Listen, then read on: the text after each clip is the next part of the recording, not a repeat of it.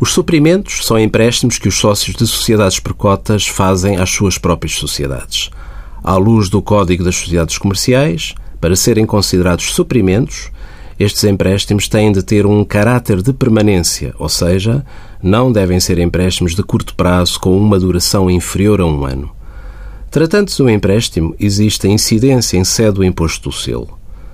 Mas tendo características de suprimentos, que não seja reembolsado antes de um ano, há isenção do imposto do selo. Os empréstimos efetuados por acionistas que detenham mais de 10% na empresa e sendo destinados a cobrir carências da tesouraria, beneficiam igualmente de isenção do imposto do selo. Envie as suas dúvidas para conselhofiscal.tsf.occ.pt.